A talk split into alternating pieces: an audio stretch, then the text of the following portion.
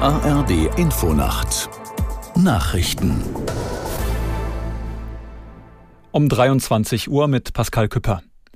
Mit einer Zeremonie im früheren deutschen Konzentrations- und Vernichtungslager Auschwitz ist der Befreiung vor 79 Jahren gedacht worden. Dabei mahnten Überlebende, dass der Kampf gegen Antisemitismus aktuell dringender denn je sei. Aus Warschau Martin Adam. Auch heute würden in Europa anti-israelische und anti-jüdische Proteste stattfinden, sagte die Auschwitz-Überlebende Halina Birnbaum. Der israelische Botschafter in Polen, Jakow Liwner, erklärte, man habe geglaubt, die Lektion des Holocaust sei gelernt. Sein Land stelle jeden Tag sicher, dass sich der Holocaust nicht wiederhole. In Auschwitz und Auschwitz-Birkenau hatten die deutschen Nationalsozialisten bis 1945 über 1,1 Millionen Menschen ermordet. Am 27. Januar 1945 hatte die Rote Armee die die Überlebenden des Lagers befreit. Die Lokführergewerkschaft GDL beendet ihren Streik bei der Deutschen Bahn früher als geplant. Anstatt bis Montagabend wird im Personenverkehr nur noch bis Montagmorgen 2 Uhr gestreikt. Das Unternehmen und die Gewerkschaft GDL hatten sich zuvor auf neue Verhandlungstermine geeinigt. Bis mindestens Anfang März soll es zudem keine neuen Streiks geben.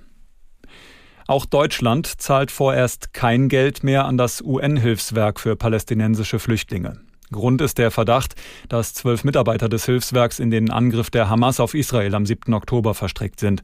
Damit folgt die Bundesrepublik dem Vorgehen der USA, Kanadas, Großbritanniens und Italiens. Das UN-Hilfswerk hat die betroffenen Mitarbeiter entlassen und eine Untersuchung eingeleitet. Israel hatte die Vereinten Nationen über den Verdacht informiert. Fußball-Bundesligist Bayer Leverkusen hat den dritten Sieg in diesem Jahr verpasst. Leverkusen trennte sich von Borussia Mönchengladbach 0 zu 0. Aus der Sportredaktion Matthias Dröge. Der ungeschlagene Tabellenerste war drückend überlegen. Ihm fehlte gegen defensive Gladbacher aber die nötige Effizienz. Bayer bleibt Erster. Der Vorsprung auf Verfolger Bayern München beträgt zwei Punkte.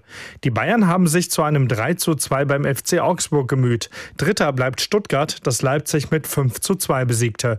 Werder Bremen feierte beim 3 zu 1 gegen Freiburg seinen zweiten Sieg in Folge. Hoffenheim und Heidenheim trennten sich 1 zu 1, genau wie Wolfsburg und Köln. Und in der zweiten Fußball-Bundesliga hat der FC St. Pauli bei Fortuna Düsseldorf mit 2 zu 1 gewonnen. Die Hamburger haben damit ihre Tabellenführung gefestigt. Das waren die Nachrichten.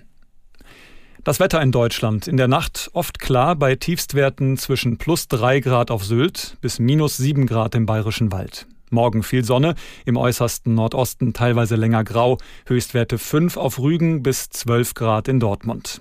Und die weiteren Aussichten. Am Montag im Südosten viel Sonne, im Nordwesten bewölkt bei 6 bis 13 Grad.